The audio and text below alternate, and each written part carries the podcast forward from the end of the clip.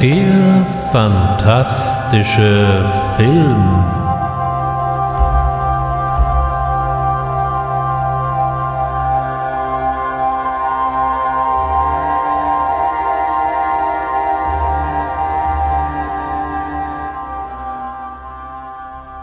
Herzlich willkommen beim fantastischen Film. Mein Name ist Ulrich Wöstner und ich begrüße Sie heute zu einer Ausgabe rund um die Phantasm-Filme. Wem das jetzt auf Anhieb so nichts sagt, Phantasm ist der Originaltitel, den ich persönlich auch deutlich bevorzuge.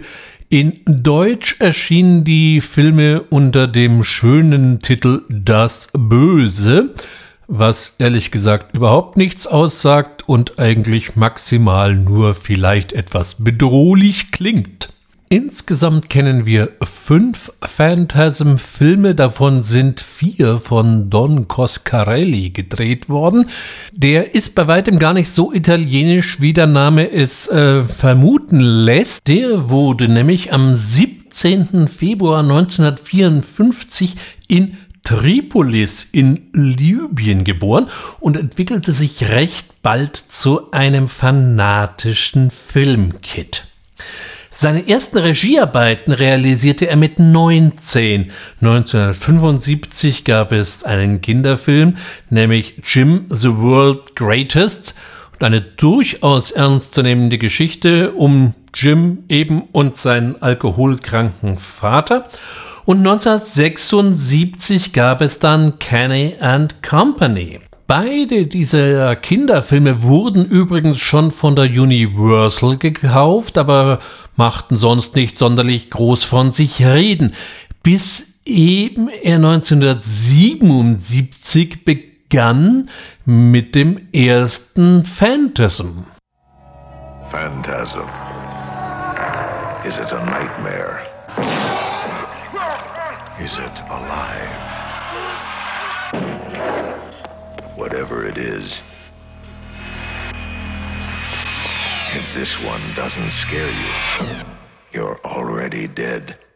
Dieser Begriff, der selbst im Englischen jetzt nicht unbedingt zur Alltagssprache gehört, hat er sich bei Edgar Allan Poe entliehen.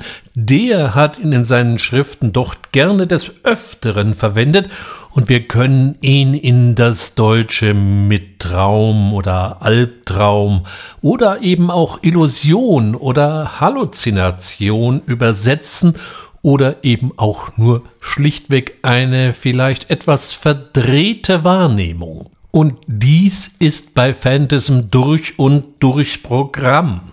Hier ist nichts, aber auch wirklich gar nichts, was es auf den ersten Blick zu sein scheint. Und das macht uns der Film auch überdeutlich schon in den ersten Minuten klar. Nachdem Phantasm vielleicht nicht mehr jedem ganz so vertraut ist, noch mal eine ganz kurze Zusammenfassung.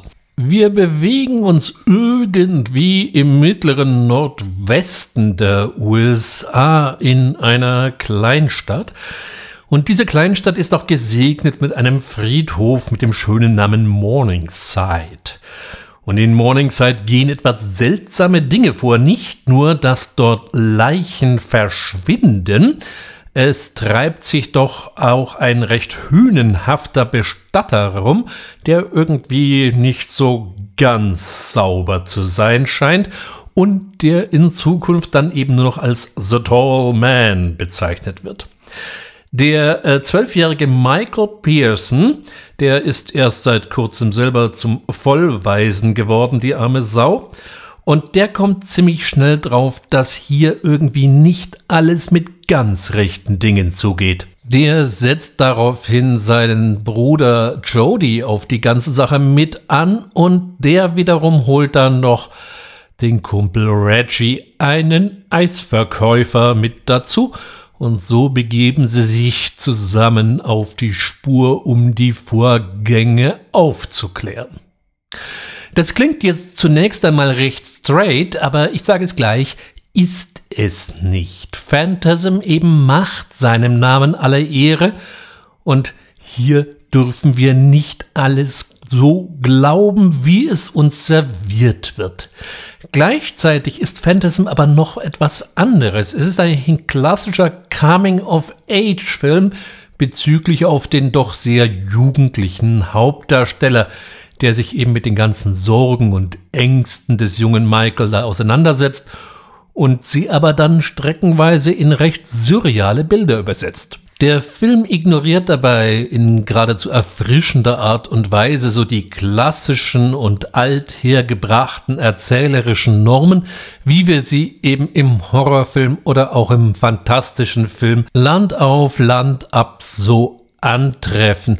Es gibt hier einfach mal nicht die klassische Invasion des Übernatürlichen oder des Bösen, was von außen kommt, sondern der Film arbeitet damit, dass er erstmal mit einer konsequenten Traum- oder Traumunlogik vor allem arbeitet und ein Netz aus Vorahnungen und relativ mysteriösen Manifestationen schafft und damit aber gleichzeitig einen immer geschlosseneren Kosmos.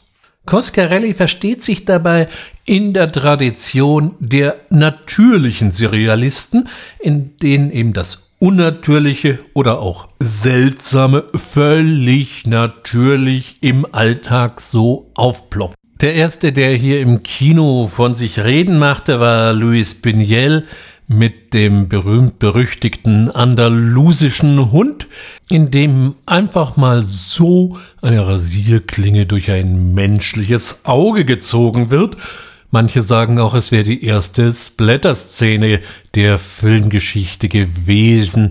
Ein weiterer Film, der mir in dem Zusammenhang einfällt, ist natürlich das Goldene Zeitalter, ebenfalls von Louis Beniel. Der ist allerdings schon ein bisschen anstrengender, weil deutlich länger und eben ein klassisch surrealistischer Film. Wer äh, mir ansonsten da noch in den Sinn kommt und hier auch in dieses Metier fällt, ist der von mir ja schon des Öfteren mal angesprochene Alejandro Jodorowsky, der sich an Dune versucht hatte, aber eben auch andere Filme wie eben den Heiligen Berg oder den berühmt-berüchtigten El Topo äh, realisiert hat. Und aus neuerer Zeit ist natürlich hier David Lynch zu nennen. Insgesamt legt der Film dabei einen geradezu erstaunlichen Ideenreichtum an den Tag. Völlig weiße Räume und Projektionsflächen in einem Mausoleum, das wirkt dann schon fast wieder futuristisch. Dann haben wir aggressive Mini-Mönche und wir haben Parallelwelten und natürlich nicht zu vergessen die chromfarbenen Killerkugeln, die durch die Gänge flitzen, plötzlich Haken ausfahren, sich in die Stirn ihrer Opfer bohren und dann einen, auch noch einen Bohrer ausfahren, das Gehirn aussaugen.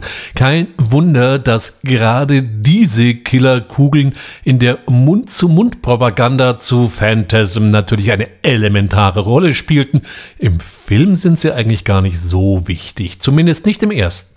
Ich habe vorhin gesagt, die Dreharbeiten begannen 1977. Der Film kam allerdings erst 1979 in die Kinos.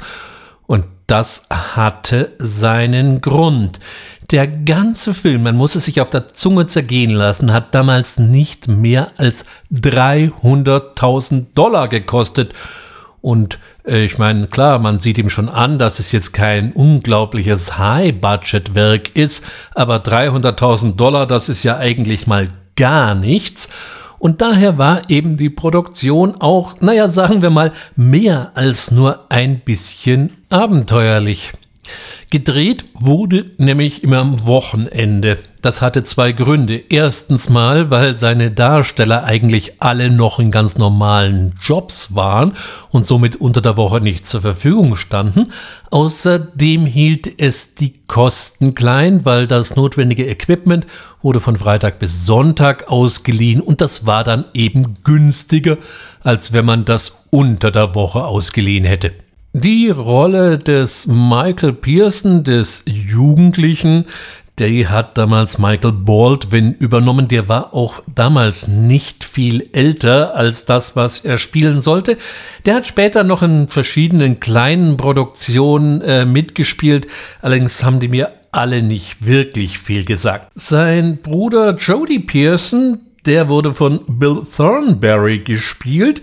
Der ist vielleicht dem einen oder anderen bekannt. Der spielte nämlich in Drei Engel auf der Todesinsel oder wie es so schön im Original heißt, eigentlich Lost Empire. Dieser Film wäre eigentlich völlig untergegangen und wahrscheinlich auch niemandem bekannt mehr, hätten ihn die Schläferzleute nicht aus dem Schrank geholt und diesem Trash-Machwerk ein völlig neues Leben eingehaucht.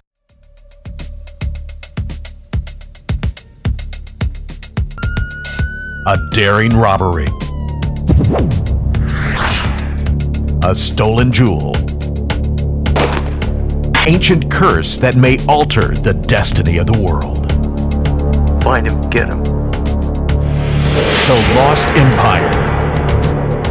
Three amazing women join forces to battle a supernatural demon at his hidden island fortress.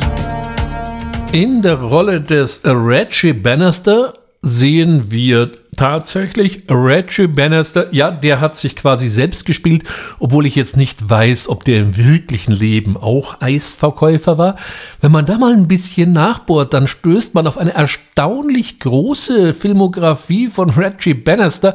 Jetzt ist allerdings kein einziger Film dabei, der wirklich aufregend und besonders erwähnenswert wäre, aber er hat eine ganze Menge gemacht. Und dann gibt es natürlich noch The Tall Man.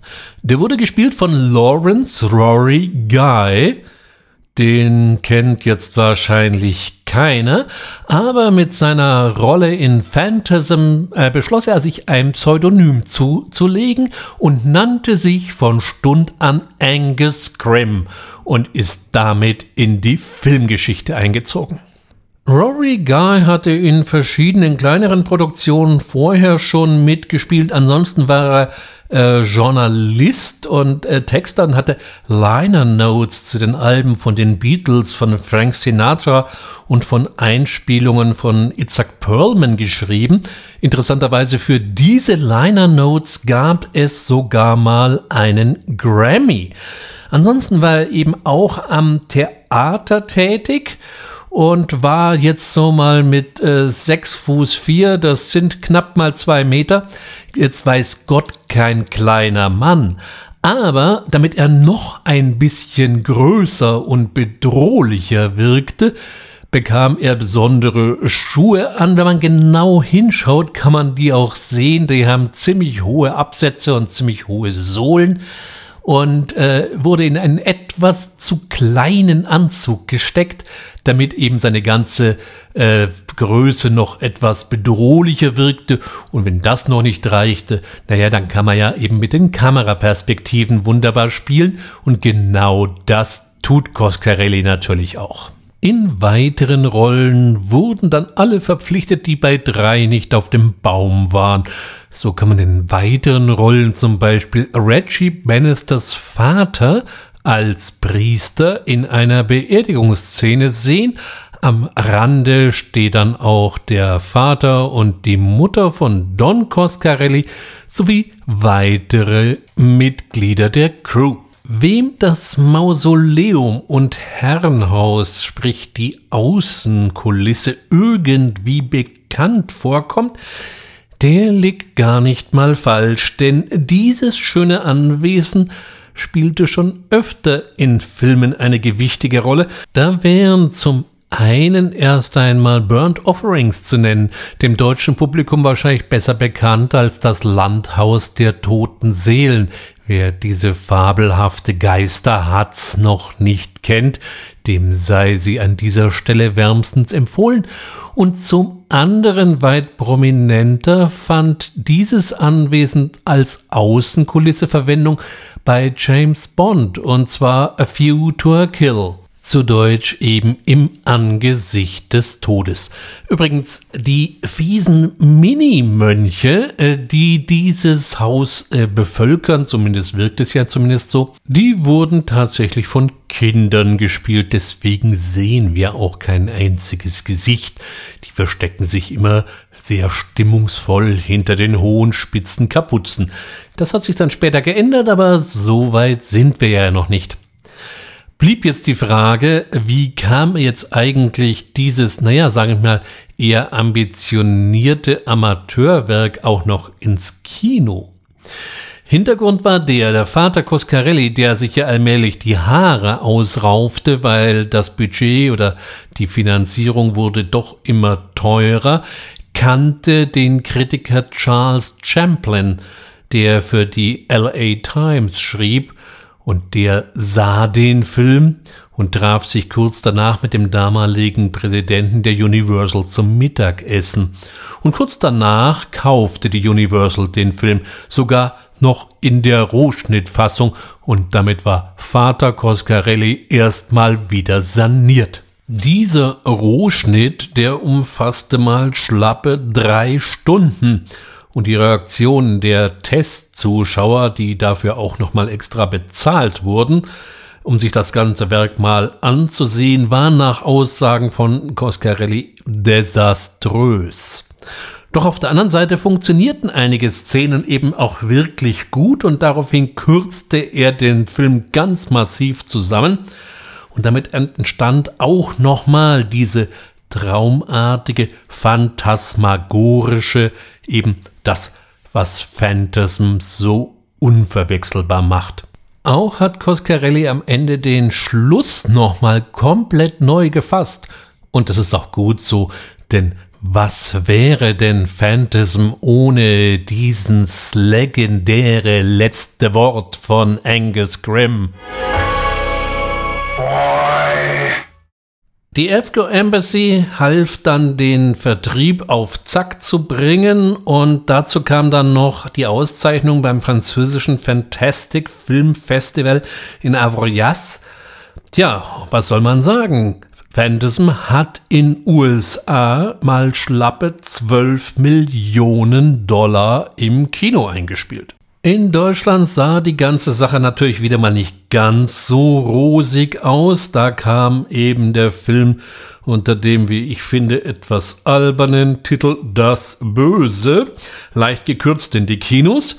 Dabei war die Kritik teilweise gar nicht mal so verkehrt. Es fanden sich also durchaus ein paar wohlwollende Kritiker.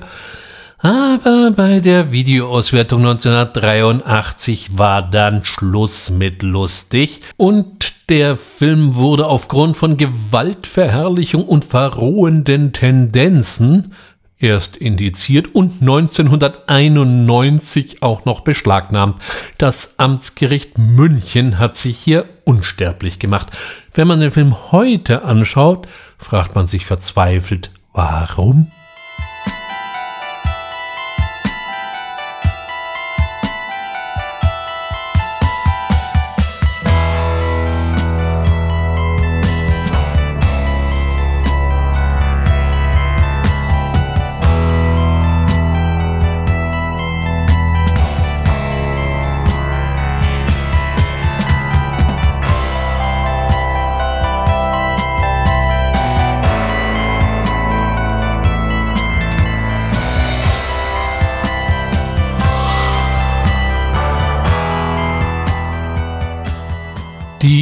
Musik und vor allem dieses ohrwurmartige Thema besorgte übrigens Fred Myrow. Das war ein durchaus erfahrener Filmkomponist, der äh, hier einfach mit anpackte.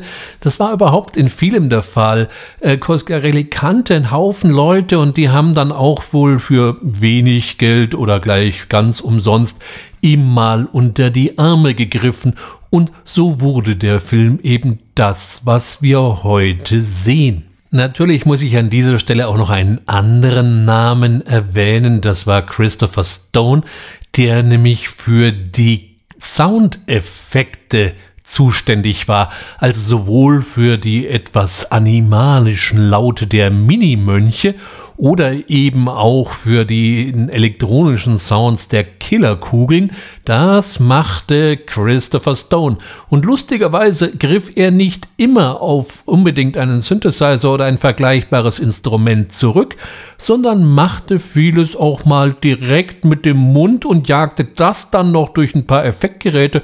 Naja, und was rausgekommen ist, war ja ganz erfrischend. Eigentlich wäre das schon die ganze Geschichte zu Phantasm gewesen, denn ein Sequel war eigentlich überhaupt nicht geplant. Äh, Don Coscarelli hat dann 1982 sich ja erstmal auf was anderes konzentriert und legte den Beastmaster vor. Das war eine der etwas besseren Nachklaps zu Conan der Barbar. 1988 kam das Angebot dann von Universal, einen zweiten Teil zu Phantasm vorzulegen, diesmal auch direkt mit der Universal, womit natürlich mal, mal gleich deutlich mehr Geld zur Verfügung stand. For 10 years, the secret of Perigord Cemetery has remained a mystery. Now, three innocent people are about to discover the ultimate evil. You think that when you die, you go to heaven. you come to us. The ball is back. Phantasm 2. It's only a dream. It's a dream. No, it's not. Phantasm 2 finde ich persönlich ein bisschen eigenartig. Gut, wir haben auf der einen Seite ein herrlich apokalyptisches Road-Movie vor uns, auf der anderen Seite aber erinnert mich der Film immer so ein bisschen an ein Remake des ersten Films, einfach mit etwas mehr Budget ausgestattet Teilweise werden Szenen quasi gleich nochmal eins zu eins nachgespielt. Und wie so häufig mussten natürlich, nachdem wir jetzt hier ein großes Studio am Bein hatten, wieder mal Leute mitreden, die eigentlich keine Ahnung haben. So wurde auf der einen Seite äh, unbedingt ein Love Interest eingefordert in der Rolle der Liz, gespielt von Paula Irwin.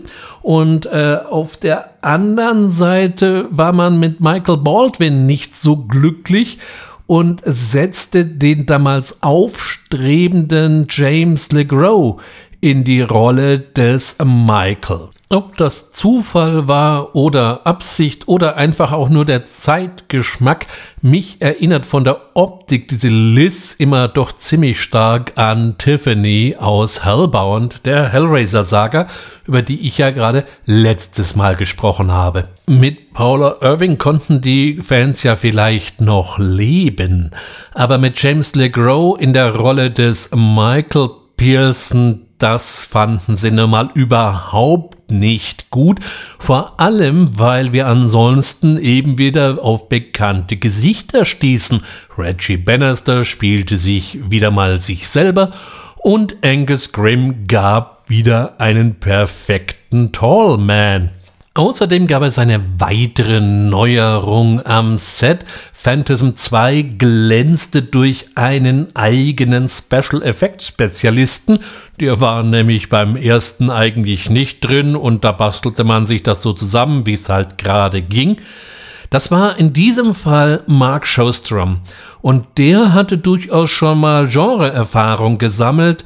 Der war in Filmen wie Videodrome von David Cronenberg ein Muss, müssen wir irgendwann mal drüber reden. Oder eben auch Evil Dead 2 oder Nightmare on Elm Street beteiligt.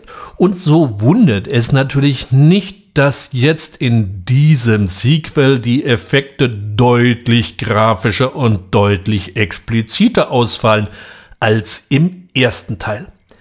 Insgesamt ist Phantasm 2 etwas straighter und etwas weniger verschachtelt als sein Vorgänger, aber er verfügt dankenswerterweise immer noch über diese sinistre Albtraumatmosphäre und man, man traut eigentlich keiner Szenerie so richtig über den Weg. Und das macht eben auch den Film aus.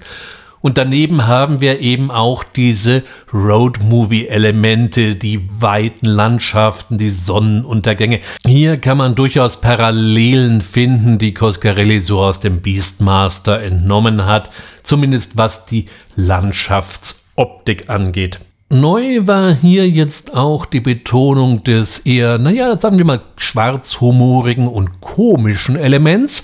Und Reggie Bannister wird so ein bisschen als Comic Relief ausgebaut und zu einem nur sehr eingeschränkt erfolgreichen Westentaschen Casanova ausgebaut. Am Set von Phantasm 2 war auch des Öfteren mal Sam Raimi, die beiden sind ganz gut befreundet, mit dem Ergebnis, dass es einen kleinen Verweis auf ihn gibt. Man achte mal in der Krematoriumszene, da wird Asche in eine Plastiktüte verfüllt, und auf der steht relativ deutlich die Aufschrift Mr. Sam Raimi 170 Pfund Deliver in Brass Urn zu lesen. Auf der anderen Seite gibt es noch einen weiteren Verweis, der nicht ganz so offensichtlich ist. Der bezieht sich auf äh, Paul Verhoevens Robocop von 1987, wenn auf einem Grabstein die Inschrift Alex Murphy zu lesen ist. Das Ganze kommt auch recht actionlastig daher und der Kampf mit den Kettensägen erinnert natürlich so ein bisschen an Texas Chainsaw Massacre 2, aber ich finde, es gibt im in Phantasm 2 auch so ein paar Schwachpunkte und der Hauptschwachpunkt ist, dass der Film die Story eigentlich nicht nach vorne bringt, sondern dass wir eben vieles schon mal gesehen haben und das wird uns halt jetzt in neuem, edleren Gewand serviert. Unterm Strich, ich möchte den Film jetzt auch nicht kaputt machen, macht der Streifen schon Spaß, aber er lässt halt leider Gottes ein bisschen Innovation vermissen. Don Coscarelli hatte nach diesen beiden Ausflügen mit Beastmaster und Phantasm 2 ähm, von den Großstudios ehrlich gesagt auch ziemlich die Nase voll, die ihm halt auch immer wieder reinredeten. Und das bezog sich dann durchaus mal auf Gegenseitigkeit, denn die Universal war mit dem Box-Office-Ergebnis von Phantasm 2 mit 7,3 Millionen nicht so besonders glücklich. Die bezeichneten das als Flop. Naja gut, sie hatten auch nur 3 Millionen investiert. In Deutschland erschien der Film dann unter Das Böse 2 doch tatsächlich in den Kinos, wenn auch wieder mal leicht gekürzt. Es fehlten zwei Minuten. Gott sei Dank kann ich heute sagen, ist der Film wieder ganz normal und ungekürzt zu bewundern. Phantasm 2 beginnt ja von seiner Story genau an dem Punkt, wo der erste aufhörte. Und weil das so gut funktionierte, beschloss Coscarelli dann eben 1994, das doch gleich nochmal zu machen, und zwar eben in Phantasm 3. We already taught you that evil comes in all sizes. we proved that it was more than just a tall tale. We tried to warn you that the fear was real. This time, we'll get the message across, even if we have to drill it into your head. Phantasm, Lord of the Dead. If this one doesn't scare you, you're already dead. Dieser Film, unabhängig wieder produziert, brachte natürlich ein paar kleine Änderungen mit sich. Und zwar in dem Überlapp der letzten Minuten taucht plötzlich wieder Michael Baldwin in seiner Paraderolle auf. Äh, James LeGros mag ja ein passabler Schauspieler sein, aber in diese Rolle passte er nun mal bedingt. Paula Irving wurde auch wieder aus dem Set genommen, aber dafür taucht jetzt wieder Bill Thornberry als Jody wieder auf. Moment, äh, der galt doch eigentlich bislang als tot, aber erstens sind wir hier bei Phantasm und da sollte man da auf alles gefasst sein.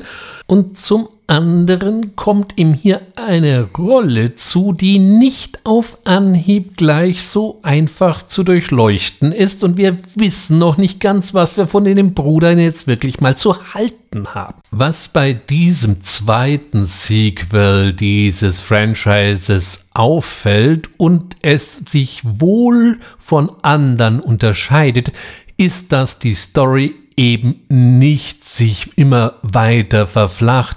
Mehr Leichen, mehr Morde, mehr Gore ist ja in vielen anderen eher so die Doktrin gewesen.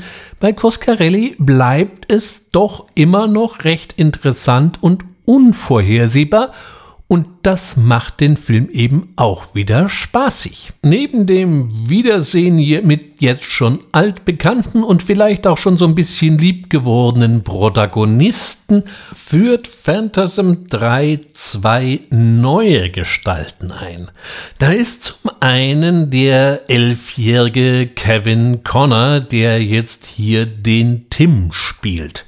Ja, und Kinder in Horrorfilmen, das ist immer so eine Sache, weil sie teilweise oft doch auf mehr oder weniger unerträgliche Kreischbelger reduziert werden. Aber hier haben wir wirklich viel Glück. Dieses Revolver-Bubi hat es eben wirklich in sich und die Persiflage auf Kevin allein zu Haus weiß wirklich bestens zu amüsieren.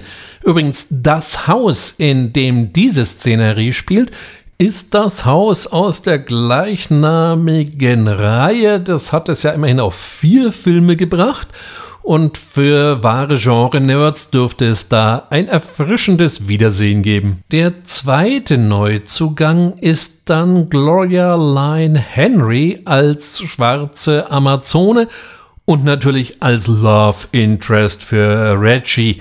Ich muss jetzt hier an dieser Stelle nicht groß spoilern, wenn ich verrate, das wird natürlich wieder nix. Insgesamt ist der Komikfaktor jedoch deutlich nach oben gefahren und die ersten 45 Minuten habe ich mich doch eher in einer schwarzhumorigen Komödie geglaubt als in einem richtigen Horrorfilm. Wobei das Ganze dem ja keinen Abbruch tut, man kann sich ja auch prachtvoll amüsieren.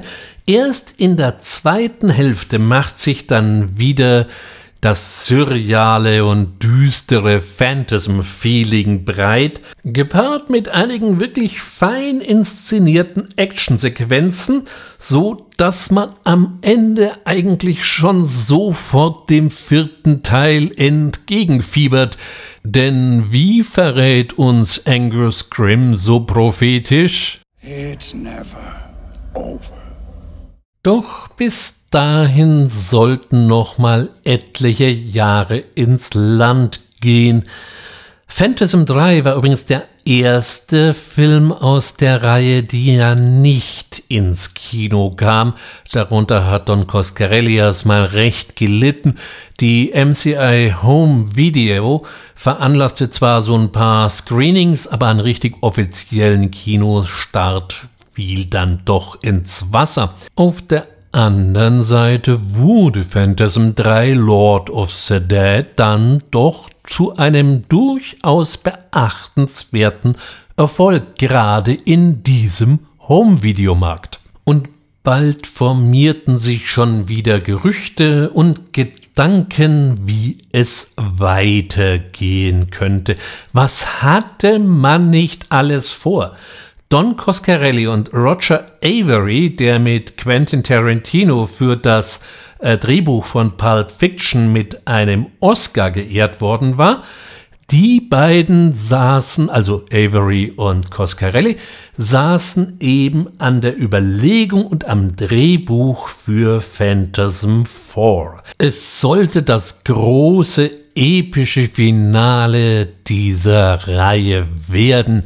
Und wer so im Vorbeigehen den Deal mit der Universal einstellt, so geschehen ja 1979, dem traute man auch zu, vom Direct-to-Video-Markt wieder auf die große Leinwand zurückzukehren. Von Investorenseite gab es vollmundige Versprechen, so nach dem Motto, ja, da müsst ihr euch keine Sorgen machen, aber naja gut, versprechen kann sich bekanntlich jeder mal und so wurde es eben nix mit der Finanzierung. Die schönen Entwürfe zu Phantasm 1999 blieben also erstmal im Schrank und Don Coscarelli überlegte sich, was macht er denn an dessen?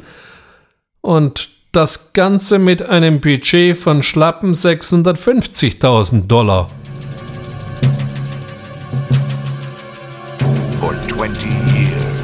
The secret of the spheres has remained a mystery.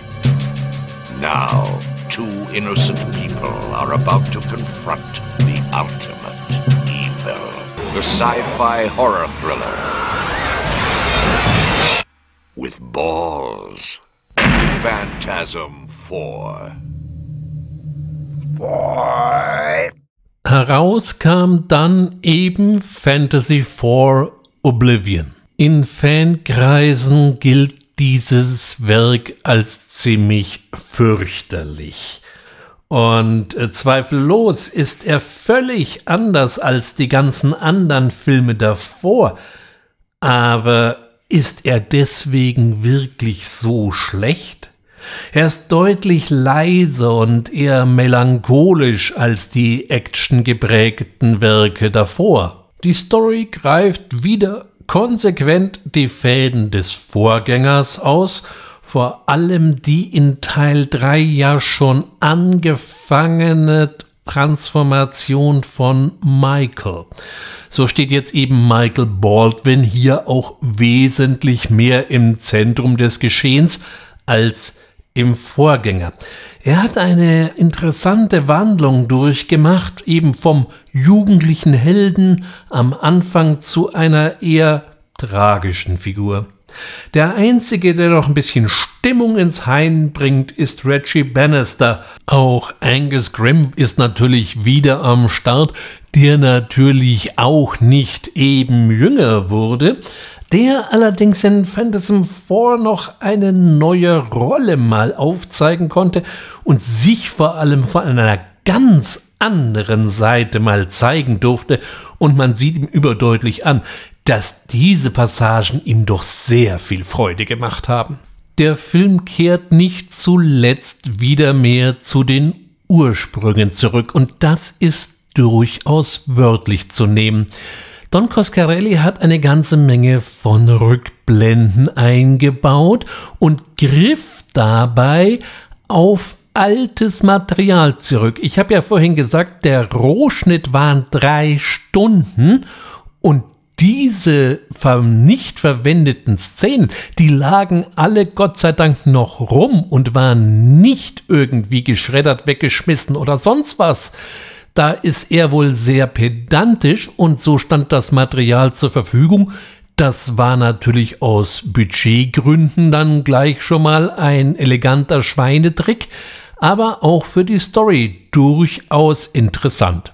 Insgesamt kommt er natürlich deutlich verschachtelter und mysteriöser wieder daher und eben auch leiser als die Vorgänger. Ich muss allerdings sagen, jetzt nach erneutem Betrachten, ich gib's zu, bei der Erstsichtung hatte ich mit dem Film auch so meine Probleme, aber jetzt beim erneuten Betrachten hat er mir eigentlich richtig gut gefallen. Denn eins muss man Phantasm Oblivion mal ganz deutlich ins Gebetbuch schreiben, er sieht richtig gut aus. Er ist hervorragend fotografiert. Er hat sehr, sehr starke Bilder. Über die Story mag man sich vielleicht streiten, aber die Optik ist in jedem Fall eine Schau wert. Mit diesem Film sollte die Saga um den Tall Man dann eben auch ihr Ende finden und das tut sie auch, wenn auch das Ende eben mal wesentlich leiser und weniger spektakulär ausfällt, als wir das so nach der allgemeinen Hollywood-Logik her kennen, wo es prinzipiell größer, lauter, doller heißt. Ja, und es ist auch nicht unbedingt ein strahlendes Ende, wo sich dann alle in den Armen liegen und das Böse ist auf ewig besiegt, sondern es ist aber, das passt meiner Ansicht nach eben auch zur ganzen Phantasm-Saga. Es ist eher ein offenes Ende und es ist auch teilweise das Ende, was ursprünglich mal für den Film vorgesehen war, also für den ersten 1979. Ich empfehle daher, sich Phantasm 4 mit einem gewissen Abstand und einem möglichst unbelasteten Geist anzuschauen. Also bitte keine speziellen Erwartungen, nur weil man etwas vorher gesehen hat, muss das jetzt eben so weitergehen. Das tut es eben nicht. Er ist still, er ist leise, er hat so ein bisschen so eine gewisse David Lynch-Philosophie in sich und wenn man ihn so einmal betrachtet, hat der durchaus seinen Reiz. Und damit wären wir ja eigentlich am Ende der Phantasm Saga angekommen. Ja, eigentlich, denn 2017 erhob sich dann doch noch mal ein das Haupt des Films und es wurde uns Phantasm Ravager geschenkt. I can't tell what's real anymore. So I wander, following the tall man's path of destruction. One eye out for those spheres, and the other for him. He is clearly delusional.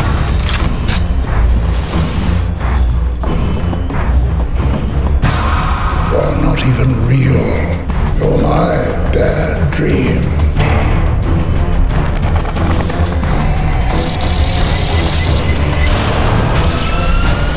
Stay out of my way.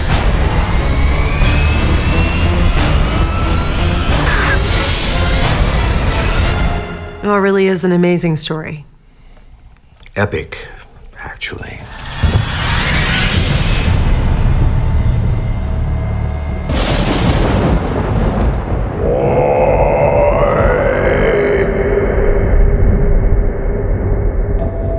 Es hätte einen ja schon mal alarmieren sollen, dass Don Coscarelli das Ganze nur noch produzierte das Drehbuch schrieb aber eben selber nicht mehr die Regie übernahm, die übernahm David Hurtman. Der hatte sich in einer TV-Serie Godzilla mal versucht und war durch solche Werke wie Meine Freunde Tigger und Puh, lustige Jagd durch den Hundertmorgenwald oder Meine Freunde Tigger und Puh Singen und Tanzen im Hundertmorgenwald aufgefallen und der übernahm jetzt die Regie für Phantasm Ravager. Wer mich schon ein bisschen länger kennt, der wird jetzt schon allein an meiner Stimmlage merken, dass ich das Ganze nicht so besonders witzig fand. Und ganz offen, Phantasm Ravager ist einfach mal Rudis Restrampe. Ja, wir trommeln nochmal die alte Crew zusammen. Die Ideen und die Story, die gerade dann irgendwo in der Zukunft in einer Endzeitwelt spielt, ja, das waren eigentlich Ideen, die in Phantasm 1999 vernünftig realisiert werden sollten. Jetzt wird es eben halt recht einfach und digital da reingeflanscht. Dass die Digitaleffekte ziemlich grottig ausgefallen sind, naja gut, es war halt mal wieder überhaupt kein Geld da. Damit hätte ich ja noch leben können. Aber das, was Phantasm 4 auszeichnete, nämlich, dass er gut fotografiert ist. Das kann ich dem Ravager nun mal überhaupt nicht nachsagen.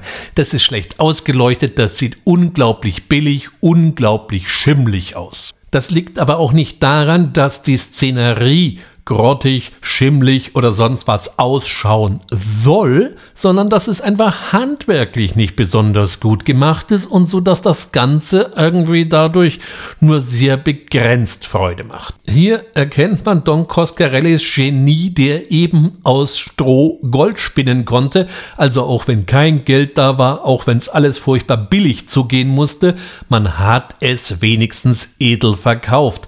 Und das schafft halt David Hurtman nur zu einem Bruchteil. Auch Angus Grimm hatte eigentlich ein ziemliches biblisches Alter erreicht. Der ging streng auf die 90 zu.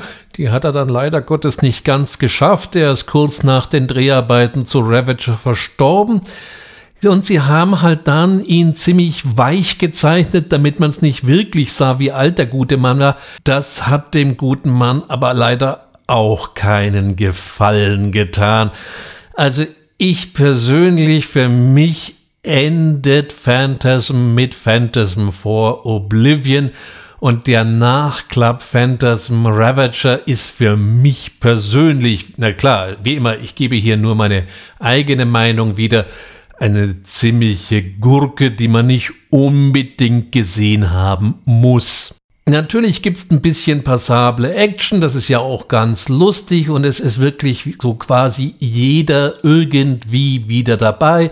Sogar Gloria Lyon Henry hat am Schluss nochmal einen Auftritt, aber irgendwie, nein, es hat mir keine rechte Freude gemacht. In Fankreisen ist der Ravager gar nicht mal so schlecht angekommen, aber hm, meiner ist es eben nicht. Ja, und somit haben wir eine ganz schöne Reise gemacht durch fünf Filme Phantasm und auch einem gewaltigen Zeitraum von 1979 bis eben 2017. In der nächsten Ausgabe des fantastischen Films werde ich wieder auf einen Klassiker aus den 80ern zugreifen. Da gab es dann auch noch mal zwei Fortsetzungen. Den ersten kennt ihr garantiert. Wobei immer nicht so ganz klar ist, wer diesen Film eigentlich wirklich gedreht hat. Da gibt es so eine interessante Auseinandersetzung offensichtlich zwischen dem offiziellen Regisseur und dem Produzenten. Ich bin mal gespannt, vielleicht finde ich da noch ein paar Informationen. Mehr Andeutungen gibt es hier und heute an dieser Stelle nicht. Wie immer bedanke ich mich natürlich ganz herzlich, wer mir bis hierher gefolgt sind. Freue mich auf ein Wiederhören. Damit dies auch hervorragend funktionieren kann, empfehle ich wie immer an dieser Stelle abonniert doch einfach den fantastischen Film, dann geht euch keine weitere Ausgabe durch die Lappen. Bis dahin schaut fantastische Filme. Ich freue mich auf ein Wiederhören. Vielen Dank für heute und bis bald. Euer Ulrich Wössner.